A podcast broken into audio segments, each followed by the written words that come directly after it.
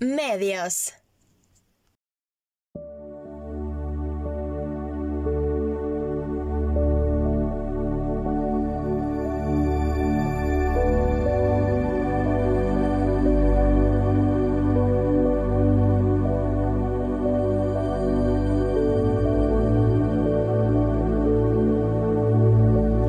Y el plan y el propósito de Cristo Jesús se estaba cumpliendo el tercer día.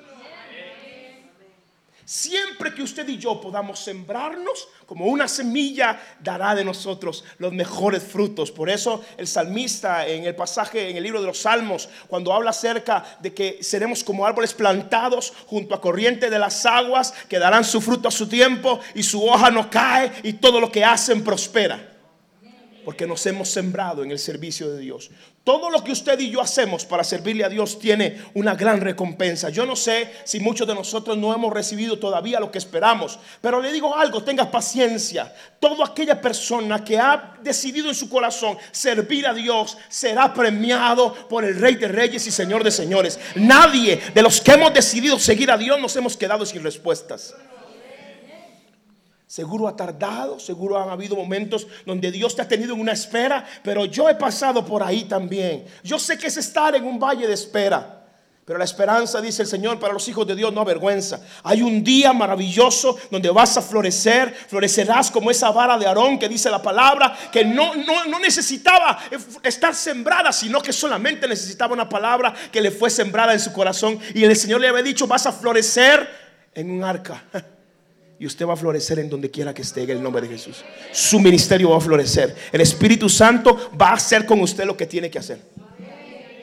Y esto es lo que más me gusta.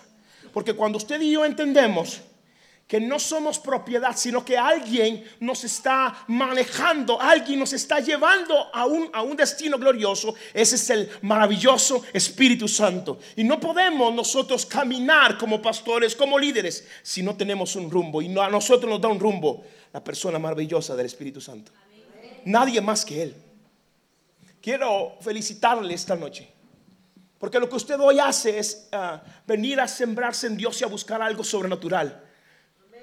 Lo sobrenatural se busca en un momento sobrenatural. Cuando haces algo natural siempre vas a tener los mismos resultados. Cuando buscas a Dios en lo sobrenatural, Él tiene premios sobrenaturales para aquellos que creen en Él. ¿Cierto, pastor? Si lo buscas sobrenaturalmente, las cosas del Señor no se pueden sostener naturalmente. Las sostienes por una potencia, por una gloria, por un poder que te da alguien que se llama Espíritu Santo. No somos nadie sin el Espíritu Santo. No caminas, no, no oras por alguien, no pones las manos por alguien si el Espíritu Santo primero no ha hecho una obra en ti gloriosa, te ha limpiado, te ha purificado y te ha puesto a servir en su pueblo porque te ha visto con buenos ojos. Entonces ahora no se la crea. Es que yo soy muy carga. Es que yo sé hacer esto. Es que yo sé hacer aquello. No se trata de lo que usted sabe hacer. Se trata de lo que el Espíritu Santo le ha permitido hacer en su iglesia. Nunca se ha tratado de usted y de mí. Nunca se trata de lo que Josué puede hacer, de los talentos o los dones. ¿De quién son los dones? ¿De quién son los talentos si no son del Espíritu Santo? Todo lo que usted y yo hacemos proviene de alguien. Si mañana el Espíritu Santo quiere quitarme los dones, Josué no es nadie. Lo que usted hace, lo que usted habla, lo que usted recibe por revelación es porque el Espíritu Santo en su amor maravilloso dice, yo he visto con agrado a mi hijo y a mi hija y le voy a entregar esto esta mañana. Esta noche le voy a entregar algo. Hay premios gloriosos del Espíritu Santo esta mañana para aquellos que lo quieren. Usted puede venir a un lugar que se llama Hechos 2 y puede salir exactamente igual. O puede tener una expectativa de que algo el Espíritu Santo va a hacer con usted. Porque siempre he visto esto. Lea la palabra del Señor. Cada vez que se reunían personas a buscar a Dios, no salían igual.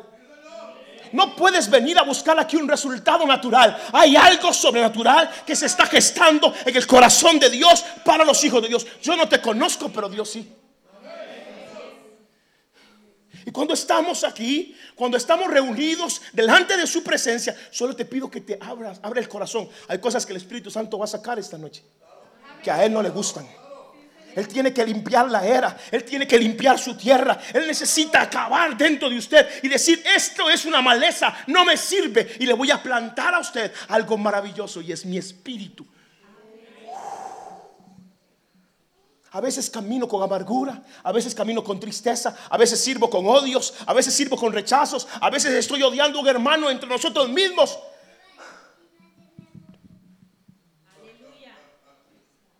¿Cómo hace el Espíritu Santo para trabajar con nosotros con odio? ¿Cómo hace el Espíritu Santo para darnos una palabra cuando yo estoy resentido con alguien? Necesito hoy volver a ver a alguien y decirle, me perdonas de verdad porque hablé de ti. Creo que no me van a volver a invitar, ¿verdad? Ok, venga. Cuando es una, esto que hacemos acá es una de las formas más puras de buscar a Dios. Dejas tu teléfono, dejas tu familia, dejas tu casa para concentrarse. Dos noches o tres noches con Dios o el tiempo que estés acá y cuando estás con Él tienes que estar concentrado en mirarlo. Sabes, ah, hay una zarza que está ardiendo esta noche y va a arder mañana y va a arder el domingo, pero ahí es donde usted tiene que llegar. Moisés vio la zarza, el asunto es que se despierte en ti algo por ir a la zarza. Porque puedo mirar la zarza, pero verla de, lejos y decir, ay, qué linda se ve la zarza. No hay gente que dice, ay, me gusta la zarza, cómo se ve, pero quiero ir a ver quién está en la zarza. El Espíritu Santo es muy bueno para encendernos, pero necesita alguien que llegue para hablarle directamente a la zarza. Oh Dios. Si no llegas, nunca habrá una palabra para ti. Siempre estamos acostumbrados a que nos digan algo por las, por las demás personas. Ay, venga, póngame la mano y me dice lo que Dios dijo. ¿Por qué no me dice lo que Dios te dijo hoy a vos personalmente en la mañana? ¿Qué te dijo Dios ayer? ¿Qué habló contigo la semana pasada? ¿Qué habló contigo antier?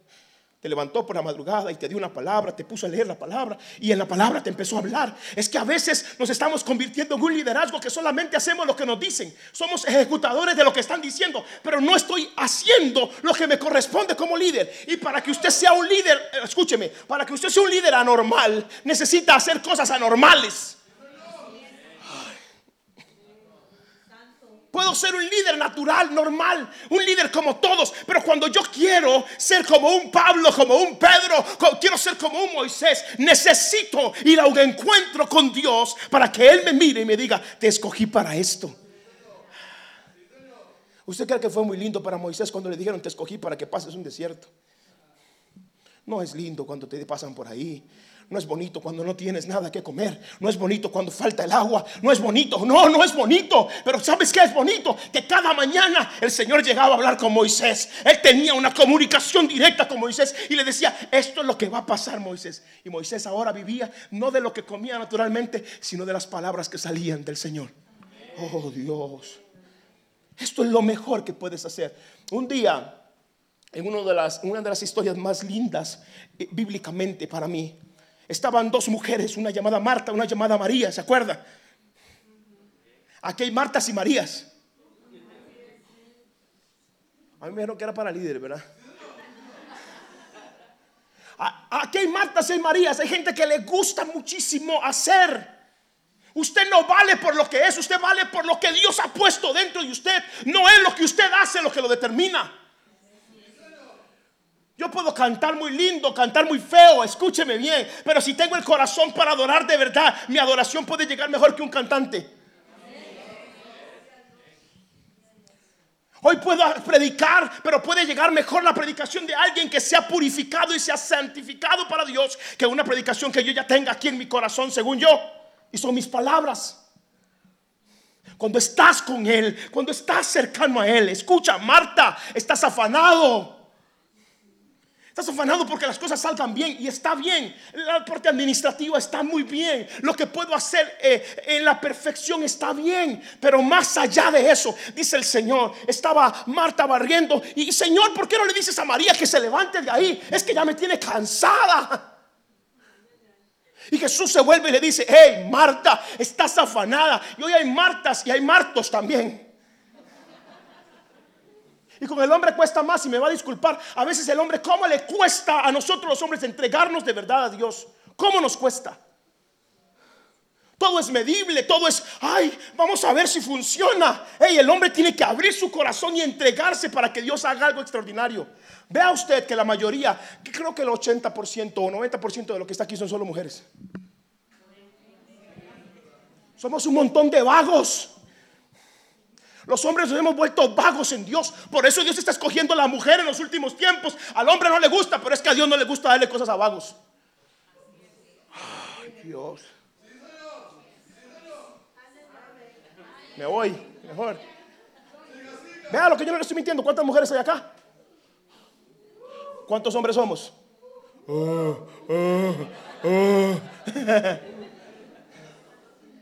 Los hombres de antes iban al monte, ayunaban 40 días y 40 noches. La gente de antes no le importaba si comían o bebían, pero estaban con el Señor. A nosotros ahora no nos importa si estamos un día con Dios y 30 días lejos de Él. No nos importa.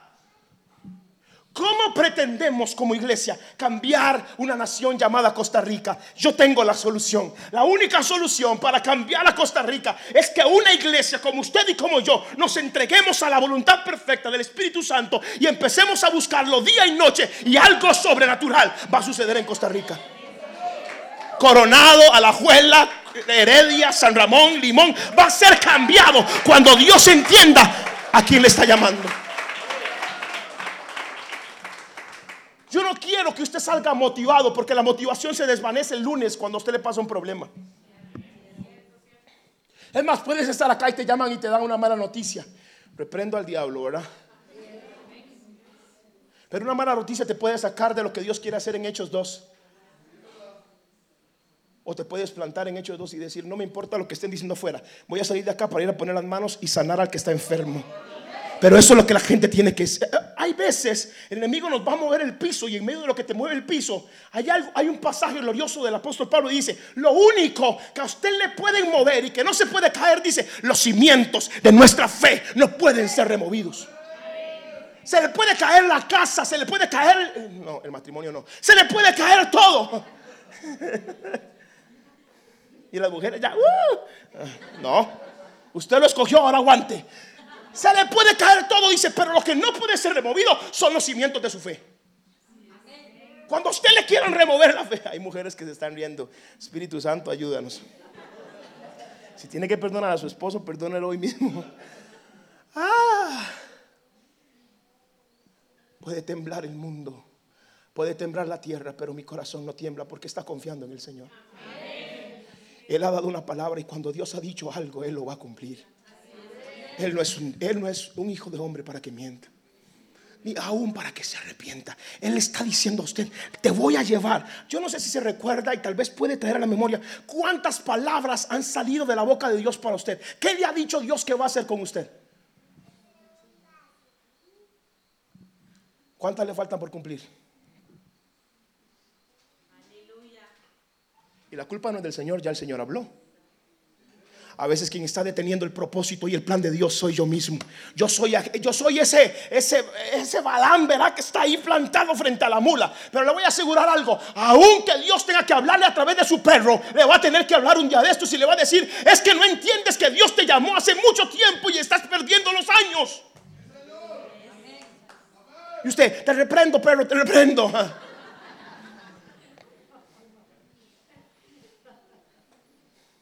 Necesitamos despertar. La iglesia necesita un rudo despertar. ¿Sabes qué es un rudo despertar? Es un terremoto espiritual que tiene que suceder en los cristianos. Estamos muy dormidos. Estamos comiendo mucho. ¿Va cómo estoy? Estamos durmiendo demasiado. Estamos, no estamos comiendo sus palabras. No estamos comiendo de Él. No estamos, no estamos haciendo lo que Él dice. Nos tiene atemorizado la economía. Ya, la otra semana sube a mil pesos la gasolina. ¿Qué va a hacer? ¿Va a guardar el carro? Yo tengo un Dios que puede llenar el tanque sin yo ir a la gasolinera. Esa es su fe. Esa es su fe. Y como tal usted cree, así es. Tal es el pensamiento del hombre, dice el proverbista. Tal es el pensamiento del hombre dentro de su corazón. Así es él. ¿Cómo es su pensamiento ahora? ¿Qué piensas ahora? ¿Qué vas a conquistar? Porque para conquistar necesito tener a un Espíritu Santo arraigado dentro de mí. ¿Sabe que el Espíritu Santo no tiene, no tiene límites? Él puede llegar a donde usted le diga que llegue. Él no tiene límites. El Espíritu Santo hoy puede sanar a esa persona que está enferma a través de tus manos. Oh, eh, líderes, vuelvas a ver sus manos un momento. Vuelvas a ver sus manos, no me ve a mí. ¿Qué ve en sus manos? ¿Qué ve ahí? Porque Dios prometió que en los últimos días usaría nuestras manos para sanidades, para prodigios, para milagros. Pero no están sucediendo. ¿Qué está pasando con mis manos, Dios? Y no es las manos, es el corazón. ¿Qué está pasando con tu corazón, liderazgo? Dios te está moviendo y te está diciendo, te voy a llevar a más. No se trata de una palabra que venga a animarte y a decir, ah, sí, yo voy a salir a conquistar. No, se trata de decir, a partir de este momento, nada de lo que estaba anteriormente me va a detener. A partir de ahora, yo miro como Dios mira. Yo camino como Dios me ha dicho que camine. Yo creo como Dios me ha dicho que crea.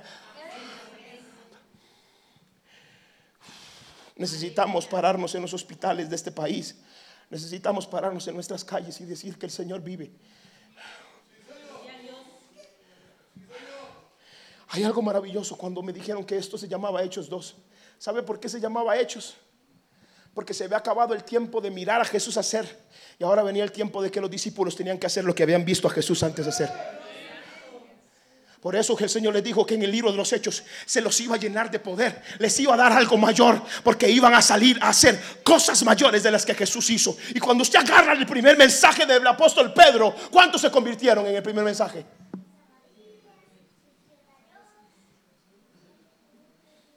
Usted sabe que una de las iglesias más grandes fue cuando Pedro sale y en el primer mensaje se convierten cinco mil personas y en el segundo se le convierte en tres mil. Pedro tenía una iglesia de ocho mil personas en dos semanas pero no porque él hablaba muy lindo, porque el Espíritu Santo de Dios estaba en Pedro.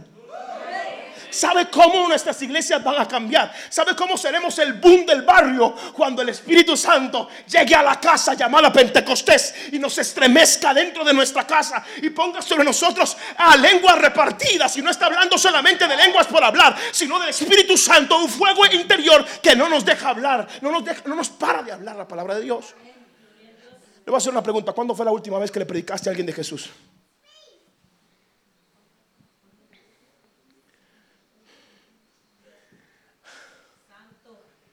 Entonces te das cuenta que no es el Espíritu, que sos vos. Te das cuenta que tenés al Espíritu Santo retenido dentro de ti. Él quiere hacer la obra gloriosa. Él quiere hacerlo. Un día de esto le decía, Espíritu Santo, necesito que me ayudes. Yo necesito ayudar a la gente. Y llegué, y llegué al más por menos. Y había una cajera y yo le veo el nombre, Catherine se llamaba. Y le digo, Catherine, sí señor, ¿en qué le puedo servir? Le hago, no, le voy a servir yo a usted. Le digo, dice el Señor esto y esto y esto, Catherine. Y empezó a llorar. me van a despedir. No se preocupe, no la van a despedir. Lo único que le digo es que el Señor está contigo y a partir de este momento Él te va a abrazar. Busca una iglesia, busca un lugar. Y me fui. Necesitamos ser gente que a donde quiera que estamos, necesitamos representar al Espíritu Santo. Dejemos de ser cristianos de nombre. No nos vaya a decir que somos cristianos cuando estemos. Antes decíamos que nos metíamos la, la Biblia, ahora ni la Biblia llevamos. Está bien, no lleve la Biblia, llévela en el corazón, pero hable de verdad lleve la Biblia de verdad en su corazón, hable la palabra de Dios. Cuando hay alguien, la demostración de que el Espíritu Santo está en ti son las manifestaciones. Lo que sucede contigo es que el Espíritu Santo está contigo. Yo puedo pegar cuatro gritos hoy. Ah, sí, es que esto. Pero si no sucede nada dentro de mí, son palabras que se lleva el viento. Yo quiero enseñarle hoy liderazgo. No vengo a, tratarlo, no vengo, ay, pero es que yo soy el peor líder. Quítese de ahí, sálgase de ahí. Si ya no lo hizo, no importa. Hoy es un buen día para empezar a hacer las cosas bien. Hay gente que vive en un espíritu de conmiseración toda la vida. Ay, yo soy un pobrecito. Ay, es que yo lo he intentado tanto. Deje de decir que lo intenta. Hágalo en el nombre de Jesús. Láncese a las aguas y camine. Él está con usted. Láncese y dígale a ese espíritu, vete y ese espíritu se va sea un osado, sea una osada, sea un arriesgado en la palabra de Dios. ¿Sabe qué es un osado? Es un atrevido. No importa lo que esté al frente, voy a ir por lo que el Espíritu Santo dijo que va a hacer conmigo. Pero le voy a decir algo importante. No va a suceder nada si primero no sucede en ti. Para que los discípulos en el libro de los Hechos salieran después de ahí a darle vuelta al mundo, tenían que tener un encuentro con el Espíritu Santo. Para yo marcar a alguien, tengo que ser marcado primero por el Espíritu Santo. Para que yo pueda mirar, para que alguien me pueda mirar distinto, el Espíritu Santo me tuvo que haber distinto primero a mí. Para que alguien vea que mis vestiduras son distintas, el Espíritu Santo tuvo que haberme cambiado las vestiduras a mí hay tristeza, hay agobio, pastor, hay daños en mi corazón. Sí, pero hoy el Espíritu Santo está aquí para sanar, para liberar, para restaurar y para decirte, empieza un nuevo tiempo. Hay cosas que tienes que soltar, porque si no las sueltas jamás vendrá lo nuevo. ¿Me prestas ese bolso, por favor? Ve qué fácil le quita el diablo las cosas a la gente, ¿vio? ¿Vio? Esto es tuyo, ¿sí? Agárralo duro. Hay gente que Dios hace rato le está diciendo, tienes que entregarme lo viejo para que venga lo nuevo. Pero usted está agarrado de lo viejo. No sabes cómo salir de las cosas viejas. Y para que Dios te dé algo nuevo, Él necesita cambiar los odres viejos por odres nuevos. No puede haber aceite en gente que tiene cosas viejas. Hoy Dios viene a mudarte. Hoy Dios viene a cambiarte. Y usted tiene que abrirse y decirle, Señor, me voy a desnudar. No se desnude aquí, se desnuda ahora en su cuarto. Pero, Señor, me desnudo espiritualmente hablando. Si no, haga las de David aquí, verá, porque después es un problema. Me tengo que desnudar. Y al final, ¿quién lo conoce a usted? ¿Sabe las intenciones que usted ha tenido en los últimos meses? El Espíritu Santo las conoce. Los últimos pensamientos que usted ha tenido, el Espíritu Santo los conoce. Las cosas que usted ha pensado dentro de usted, el Espíritu Santo ya lo sabe. Las intenciones, dice que Él conoce las intenciones más profundas del corazón. Él es el único. ¿A dónde quiero llegar? Pastor, yo quiero alcanzar grandes cosas. Primero alcance al Espíritu Santo. ¿Qué tengo que hacer, pastor, para ser una gran persona? Conquiste al Espíritu Santo. Oh Dios, Dios, Dios. Nos hemos olvidado del Espíritu Santo. Iglesia, hay algo que me duele. Nos hemos olvidado del Espíritu Santo.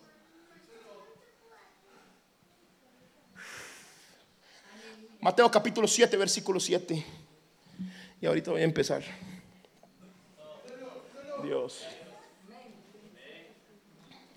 Mateo capítulo 7, versículo 7, no sé si se lo recuerda, pero hay una de las cosas que me gusta mucho del Espíritu Santo y son dimensiones por las que Él quiere que usted y yo pasemos. Y si lo lee ahorita conmigo, si no, yo se lo leo acá. Y dice la palabra, porque a todo aquel que pida va a recibir, porque todo aquel que busque va a encontrar, y todo aquel que llame se le abrirá una puerta, dice el Señor.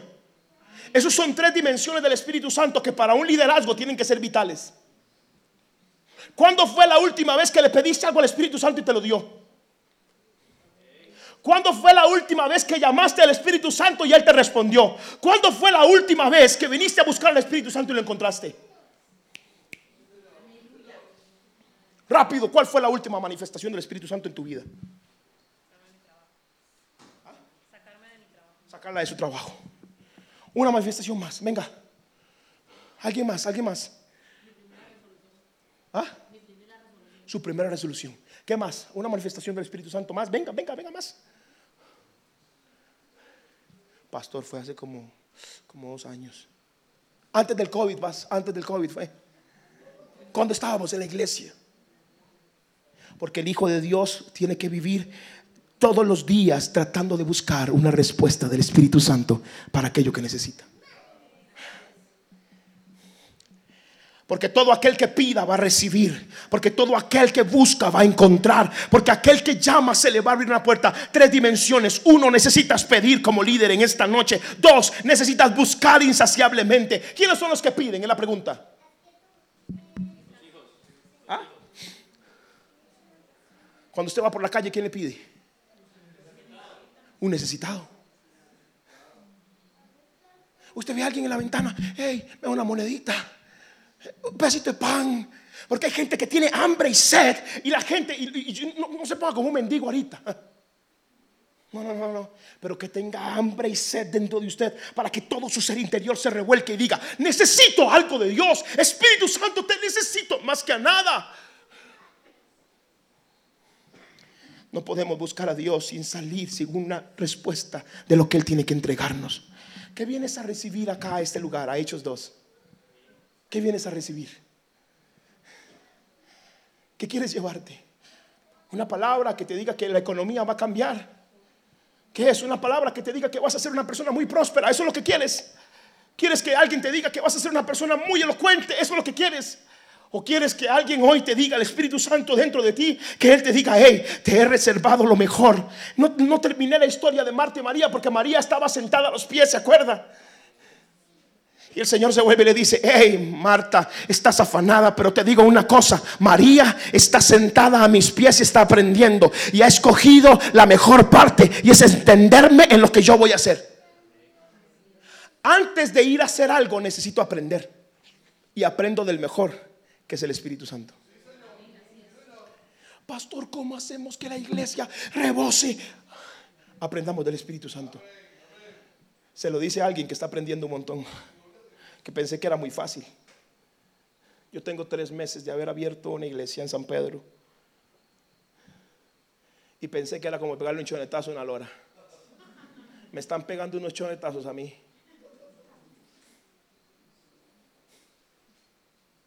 No es fácil, iglesia. Pero para eso está el Espíritu Santo. Él te ayuda, Él te da fuerzas, Él te alimenta, Él te lleva a la gente correcta. Él se lleva a la gente incorrecta también. Qué duro. Y usted, Señor, pero no me lo quites. Es que esto no es para acá. Es que esto no es tuyo. Era de paso. Es que este era un lot, Josué. Hoy necesitamos un liderazgo que pida en esta noche. Y antes de que nos vayamos, yo le voy a reservar un espacio para que usted empiece a pedir como tiene que pedir. Usted va a buscar y va a encontrar. No va a venir a buscarme a mí, ni al pastor, ni a la pastora. Usted va a ir a buscar al Espíritu Santo y Él sabe hablar. Él tiene boca. Uy, Dios, por más intentos, he aprendido algo. Por más intentos naturales que usted haga para, para obtener las cosas del Espíritu, nunca las vas a obtener. Siempre que te esfuerces en la parte natural, escúchame, es un esfuerzo físico que al final te cansa, pero si tú doblegas tu espíritu a lo que tienes que buscar de Dios, lo vas a encontrar, estoy seguro. Tienes que salir de este mundo. ¿Y cómo se sale de aquí, pastor? Tienes que cerrar tus ojos de verdad terrenales y abrir tus ojos espirituales. Dejar de ver como mira el hombre y comenzar a mirar como Dios quiere que mires. Pon tus ojos en mí, Espíritu Santo. Haz conmigo lo que tengas que hacer. Quiero ser un líder distinto. Yo no sé si usted se cansó, pero yo un día me cansé de ser normal, de ser igual a todo el mundo.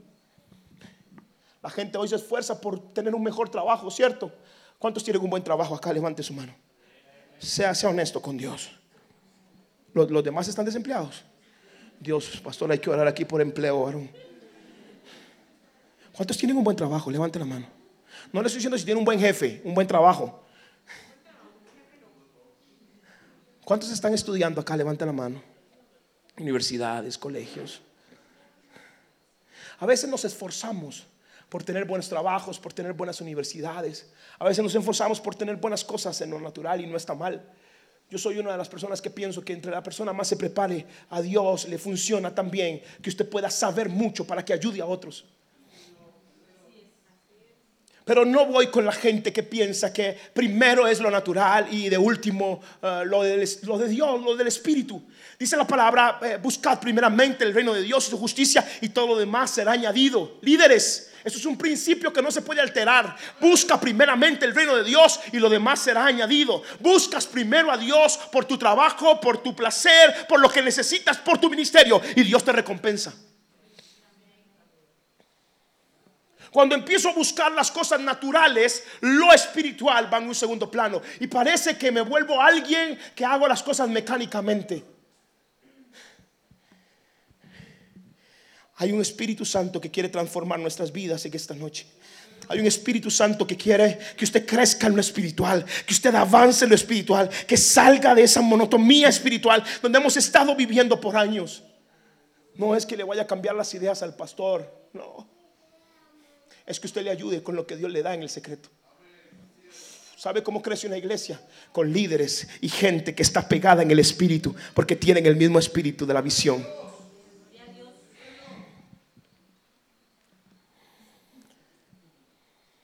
Cuando tienes el corazón pegado con el Espíritu Santo, yo no encuentro un Espíritu Santo dividido en la palabra nunca. Siempre el Espíritu Santo está uniendo a la gente. Y cuando el Espíritu Santo te trajo a esta casa o a la Juela, San Ramón, no sé qué lugar está, Dios te llevó ahí a ese lugar para que seas un complemento de la visión, para que aportes en la visión, para que ayudes en la visión, no para que destruyas una visión. El Espíritu Santo, escúchame, el Espíritu Santo no puede destruirnos a nosotros mismos. Él está construyendo una iglesia basada en la palabra, basada en sus principios. El libro de Primera de Corintios, capítulo 2, versículo 9. Escúcheme bien, yo no sé si usted ha, podido visualizar lo que está sucediendo, pero en el mundo natural pareciera que nos están cegando a los hijos de Dios, nos están cerrando los oídos. Así como usted tiene sentidos espirituales, eh, terrenales, tiene sentidos espirituales. Y cuando usted está en la presencia de Dios, los sentidos espirituales se abren. Usted empieza a escuchar ángeles, usted empieza a mirar una escalera al cielo donde ángeles suben y bajan y vienen con una bendición. Espero que usted me esté entendiendo hoy. Pero cuando yo cierro los ojos y no veo nada, tengo un problema dentro de mí. ¿Qué quiere Dios para tu próximo para tu próxima temporada? Dios hoy te va a hablar. No va a ir a dormir en paz, se lo aseguro. Muchos no van a dormir, dice el Señor. Él te va a dejar inquieto toda la noche. Seguro vas a salir sin fuerzas terrenales de acá el día sábado, domingo, no sé cuándo salen. Pero cuando salgas de acá saldrás lleno de las fuerzas del Espíritu internamente. Viniste a encontrarte con Él. Es el tiempo de los hechos. Ah, es el tiempo de hacer, ¿sabe? Es el tiempo de que en el mundo, en Costa Rica, se vea de que hay una iglesia que está haciendo lo que Dios quiere. Hechos 2. Por eso, cuando sale y dice, y recibirán poder. Ah, vamos a recibir poder acá. Vamos a recibir unción. Vamos a recibir gloria de Dios para que sucedan cosas sobrenaturales. Voy a decirle esto. Cuando Elías eh, estaba en la tierra, Elías hacía cosas maravillosas, sobrenaturales. ¿Se acuerda cuando Elías agarra y agarra el manto y toca y se abre? Pero había un Eliseo que estaba detrás. Y Eliseo quería una doble porción del Espíritu. Y cuando, cuando Elías se va a ir, Elías le dice, mira, vamos a hacer algo. Si usted me logra ver, en el momento en que yo me vaya, yo te entrego lo que Dios me ha dado. Y Eliseo está ahí mirando, ah, ok, vamos a ver qué pasa. Escucha esto, esta historia es, es, espectacular porque cualquier cosa te puede distraer. Como líderes, Eliseo necesitaba estar concentrado en Elías porque él tenía una meta y era tomar lo que Dios le había dado a Elías y él comenzar una nueva temporada. Si, si Elías, perdón, si Eliseo no miraba a Elías, se acababa una generación de profetas. Si no miras lo que Dios va a hacer al próximo tiempo, se va a acabar una generación de profetas en Costa Rica.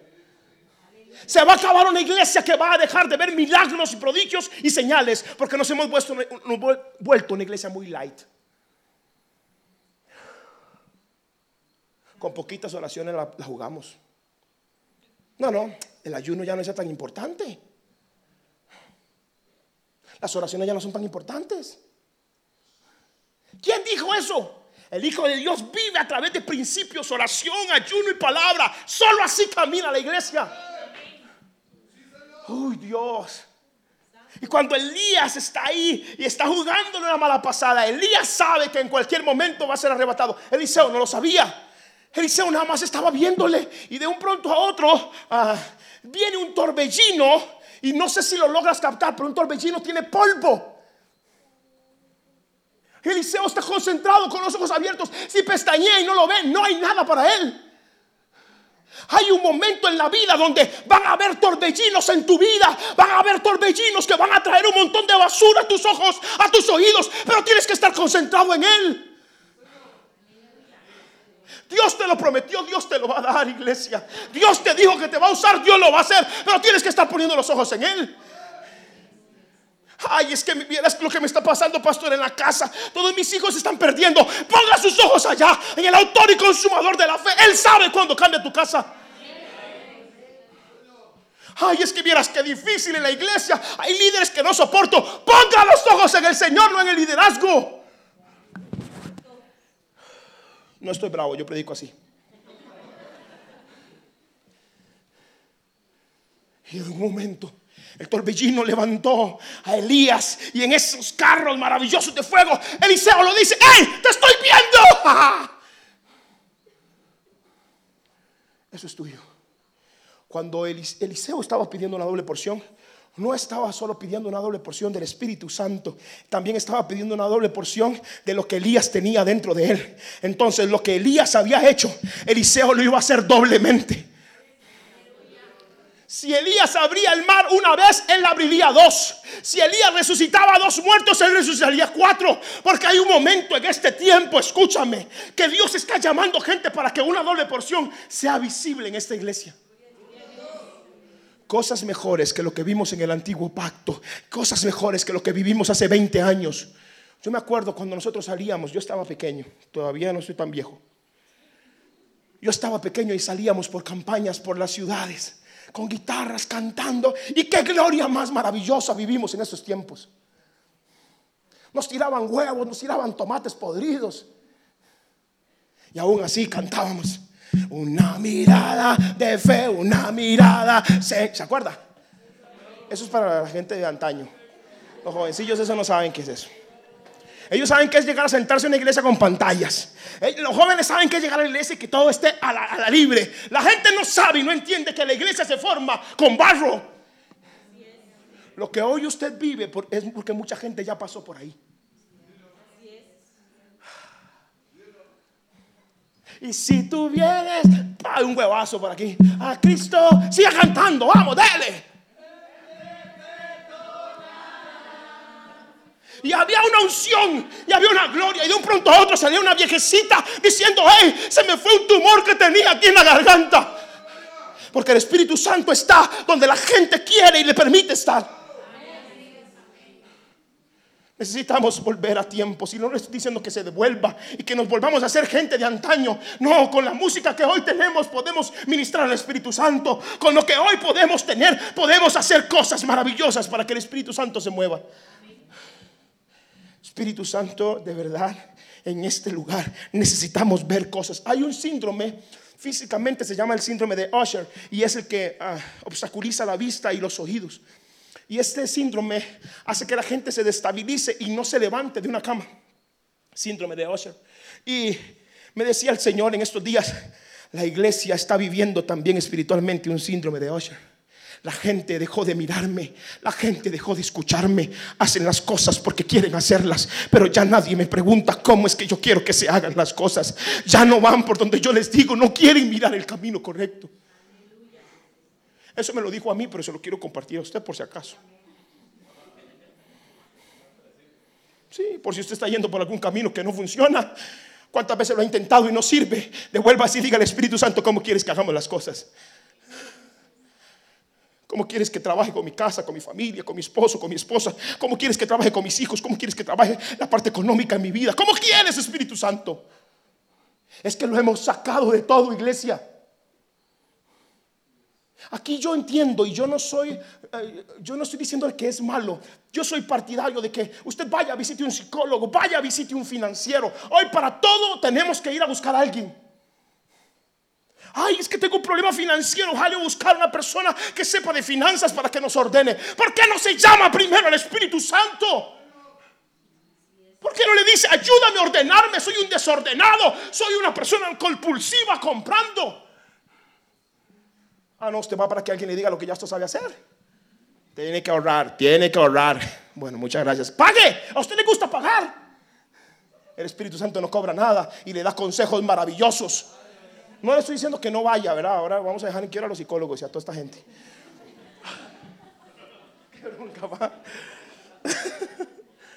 si quiere ir, vaya. Quiere sentirse bien hablando, vaya. Pero también antes de ir a un psicólogo, siéntese en el sillón y diga al Espíritu Santo, ¿puedes atenderme un momento? Claro que sí, habla conmigo. Dime lo que está pasando. Y te aseguro que vas a salir transformado. Cuidado y no conviertes al psicólogo cuando llegas a la cita. Síndrome de Usher nos tiene cegados, nos tiene sordos. ¡Hey! Vamos, la palabra, vamos, alaben al Señor. ¿Usted ha visto a las iglesias como alaban a Dios ahora? Grito de júbilo. Uh. Una iglesia que es movida por el Espíritu no necesita una motivación. Una iglesia movida por el Espíritu sabe lo que tiene que llegar a ser. Sabe que sus manos fueron hechas para ser levantadas. Sabe que sus piernas fueron para danzar. Saben que su boca fueron para cantar. Eso es lo que sabe hacer. Yo nunca lo he visto alabando a Dios usted por cualquier cosa, ¿ok? No se preocupe. Estoy hablando de mi iglesia. Cuesta hoy Usted llega a una iglesia a levantar las manos porque Él es bueno. Pastor, pero es que viera qué difícil se me ha puesto. Pero Él sigue siendo bueno. Un día de estos hablaba con una persona por teléfono y en un doble sentido yo empecé a decir, hey, ¿cómo estás? Bien, paz. yo ya sentí la cosa fea adentro. ¿Qué pasó? Y me dice, ah, mira, es que estoy pasando esas cosas y le pongo yo, Dios es bueno. Y me pone, para los que Él quiere ser bueno, salió la raíz. Resentida con Dios, porque lo que quiere es que Dios le dé cosas materiales. Las cosas materiales se obtienen en el mundo espiritual. No, Dios. Señor, estoy llorando por una casa. Usted no ora por una casa, nunca va a llegar. Mueva los bancos, haga lo que le dé la gana, siempre se lo van a rechazar. Primero ponga el Espíritu Santo y la casa se la firman.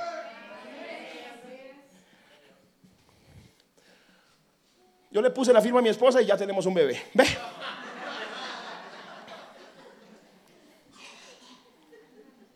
Está fácil. Ay, pastor, es que yo no puedo, es que la matriz está mala. Hable las cosas que son, como el Espíritu Santo dice. Mi matriz está buena y ya está embarazada. Ah, no quiere traer hijos. Está bien, Dios la bendiga. Siga hacia la libre, está bien. Dice, con este síndrome hay un pasaje que se lo quiero representar en 1 Corintios 2.9 y dice, antes bien, dijo el apóstol Pablo, como está escrito, cosas que ojo no vio, cosas que oído no escuchó, cosas que ni siquiera subieron al corazón del hombre, son las que Dios ha preparado para aquellos que le aman. Voy a hacer una pregunta en este versículo porque no es solamente de decir amén. ¿A quién le da Dios cosas ahí? Gracias. Dios no le da cosas a gente que no lo ama. Y el amor no son palabras, son hechos. No le pegue un codazo a su esposo, espérese. El amor son hechos, son acciones. Usted puede decirle a una persona, te amo, te amo, pero no hace nada por ello. Ay, yo lo amo mucho. Lo amo, pero le pasa gritando. Lo amo, pero pasa hablando mal de su esposo. Ay, Dios, pastor, yo creo que de verdad a mí no me van a volver a llamar nunca más aquí. Pero es que vieras que a mí no me llamaron para hablarle cosas bonitas a la gente. Un día el Señor escogió a Juan el Bautista y Juan el Bautista era muy odiado por la gente. Y yo he dicho que seguramente a mí no me van a querer mucho, seguro. Porque cuando usted Dios lo escoge, usted Dios lo escoge para decir la verdad. Y cuando hablo la verdad, no solo se lo hablo a usted, me estoy hablando a mí mismo. Dios nunca trae una palabra si no es para corregirte, pero también me corrige a mí. No te preocupes, que ya también al Señor me agarró en estos días y me dio durísimo.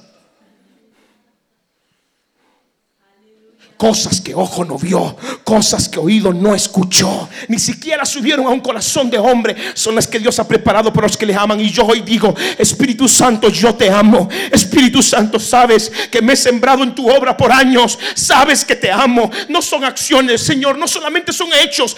Mis palabras hablan, mis hechos hablan, mi corazón habla, te amo. Entonces cuando Él sabe que yo lo amo, las cosas que nadie ha visto y que nadie ha escuchado están preparadas para mí.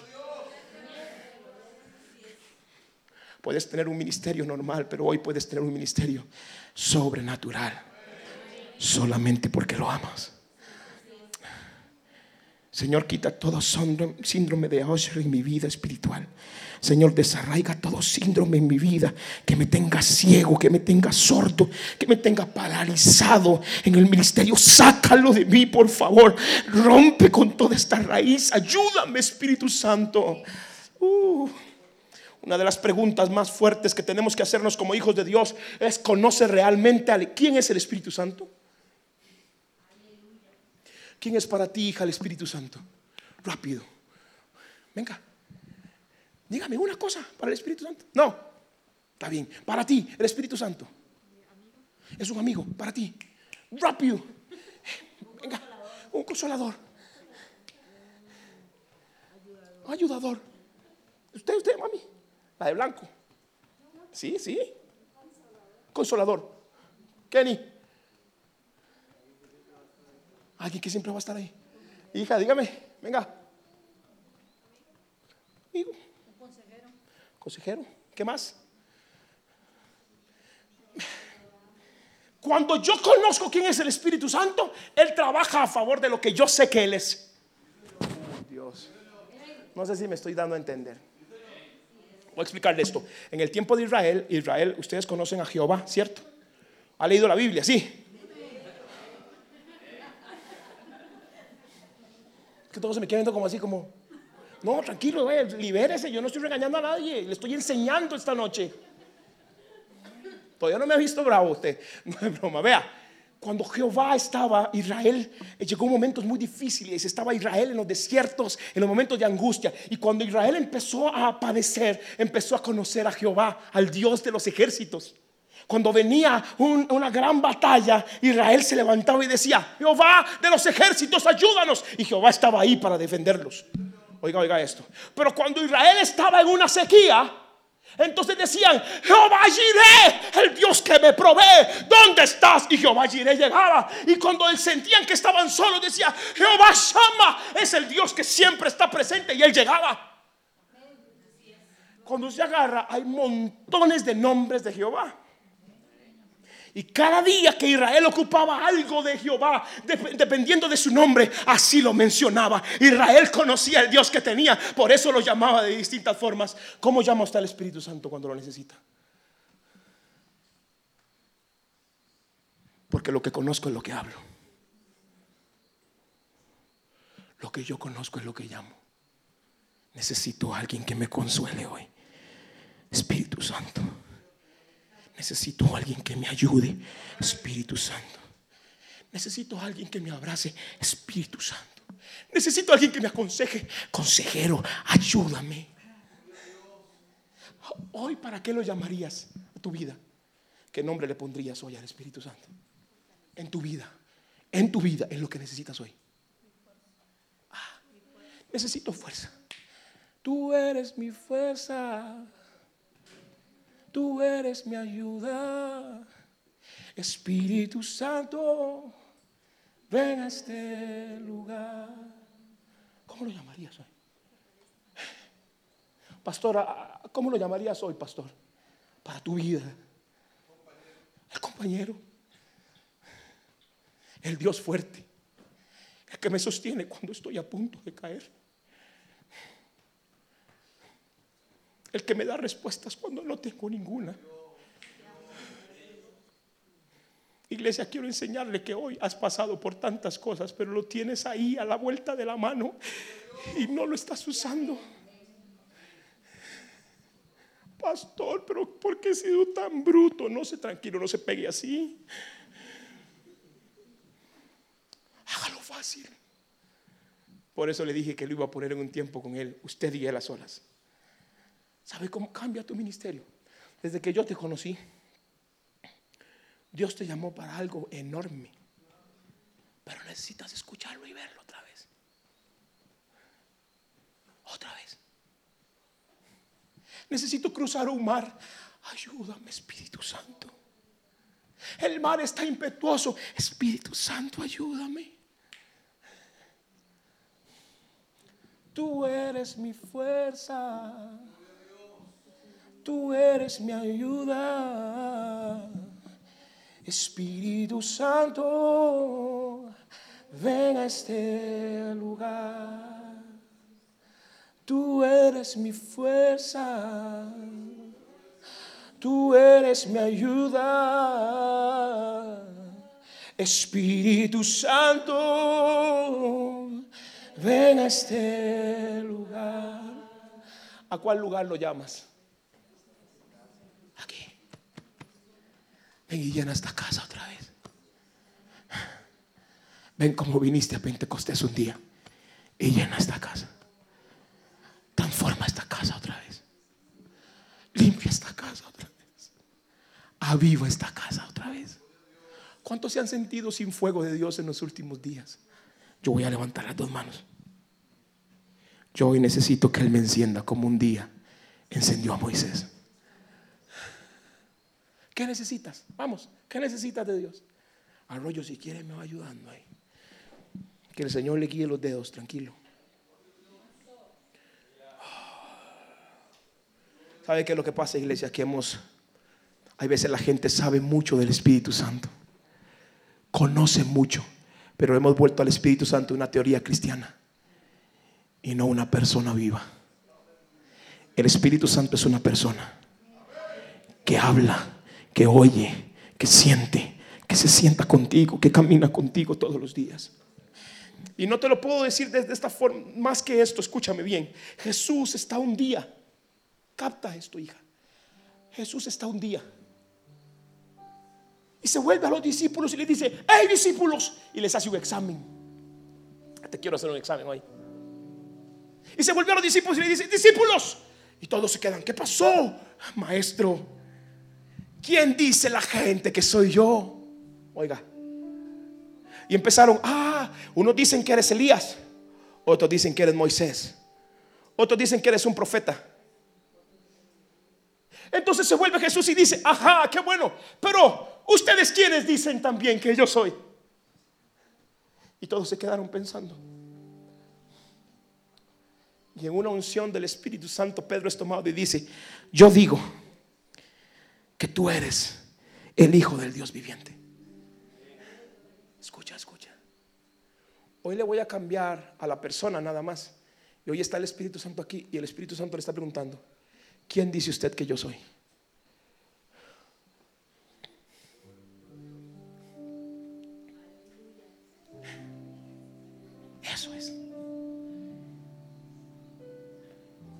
vas a dejar de, de sufrir espiritualmente hoy, esta noche, dice el Señor.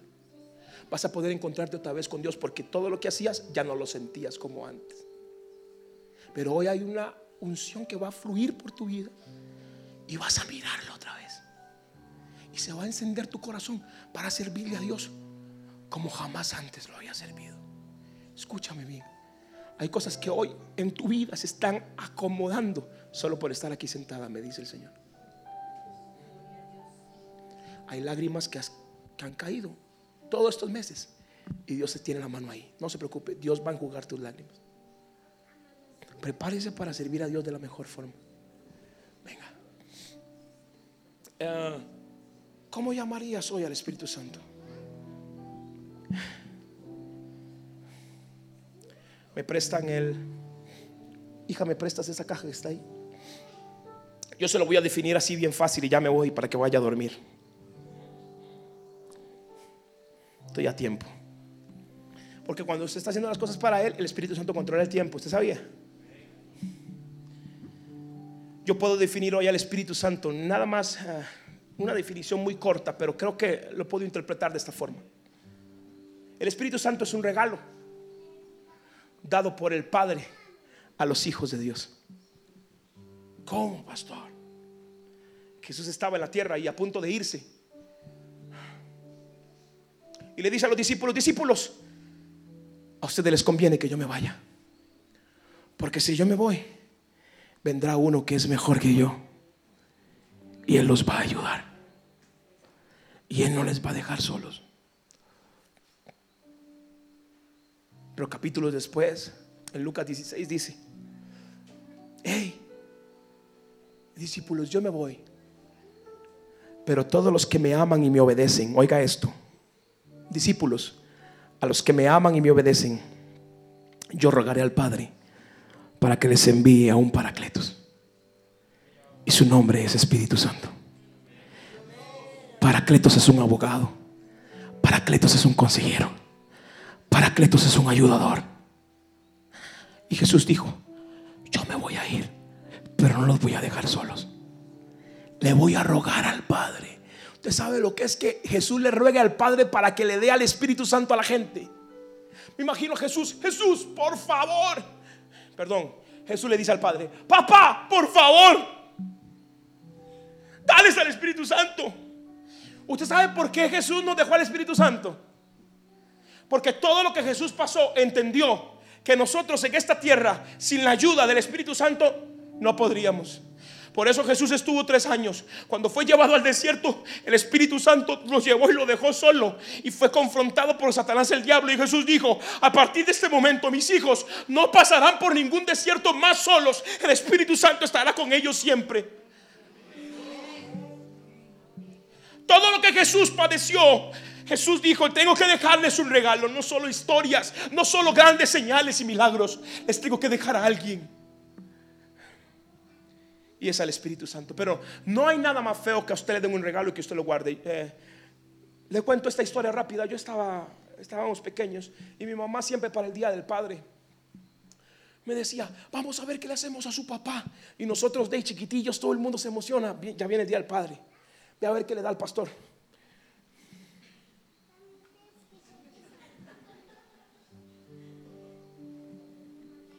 Qué duro, gente. Usted tiene un papá espiritual, ¿no?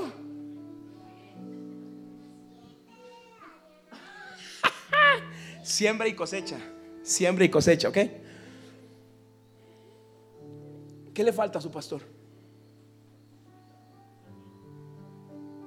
¿Alguien sabe? No se preocupe. Y mamá me decía, corra. Y yo agarraba todos los poquitos que podía. En aquel momento nos daban para un boli de cinco que se enrollaba en la nuca. No sé si se acuerda que hasta que se me hizo agua a la boca. ¿Se acuerda? Un boli de 20 con un, gat, con un gatito. Ay, va. Ah. ¿Qué? Va buscarme un gato y un boli. No es broma. Y nosotros ahorrábamos y ahorrábamos llegaba el día del padre y nos íbamos con mamá para San José y nos íbamos para donde un sastre donde mi papá le gustaba y le hacíamos un traje y le comprábamos una camisa y unas medias, unos zapatos y se los poníamos. Y cuando llegaba el día del padre adornábamos la cama de papá y se lo poníamos ahí. Yo, eh, mi papá está en vida, todavía hablo con él, lo amo, lo bendigo, ya lo perdoné por eso. Solo es una historia. Un día se lo dije en un café, pero no importa. Porque odié, perdón, pero odié esos momentos del Día del Padre cuando ya tuve 10, 11 años. Papá llegaba al cuarto y nosotros, feliz día, papá, feliz. Parecíamos tonticos. Que Dios te guarde y te dé felicidad, papá. Y entraba aquel señor con el ceño fruncido. Yo quiero obediencia. Yo no quiero este montón de cosas.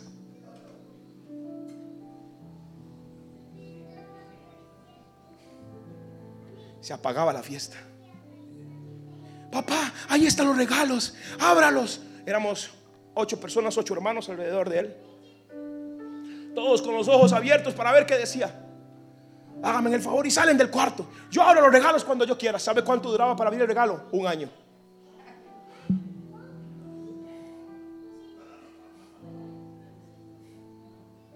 Llegó un momento donde abría el traje y estaba lleno de moho porque lo metían en el ropero y estaba lleno de moho al año siguiente.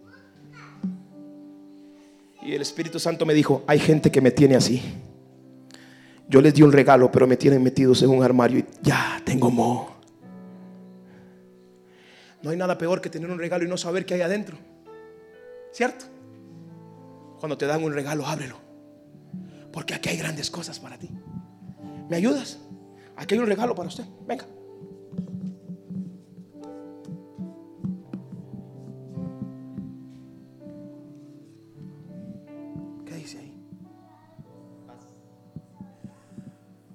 Será lo que necesito.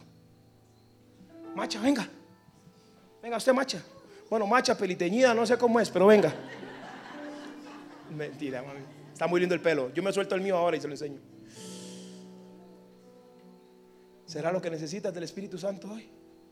¿Segura? Venga. Yo no soy brujo ni nada, tranquilo. Yo no estoy leyendo las cartas a nadie, ¿ok?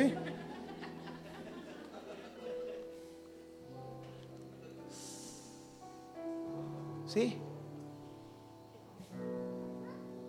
Creo que el Espíritu Santo está para darte fe. Venga, Kenny.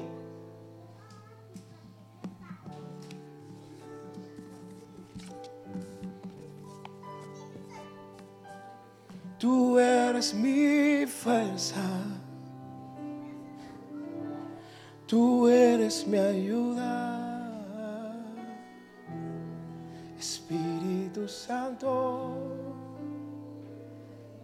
Pastor, ¿me ayuda? Venga, venga los dos, venga los dos. El rebate también, va.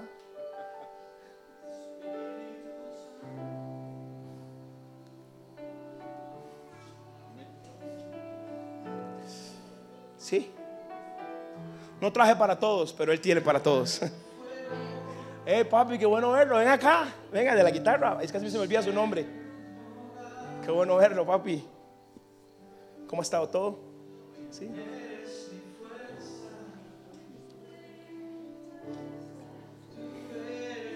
¿Ocupa un guía? Su nombre es Espíritu Santo, hijo. Espíritu Santo.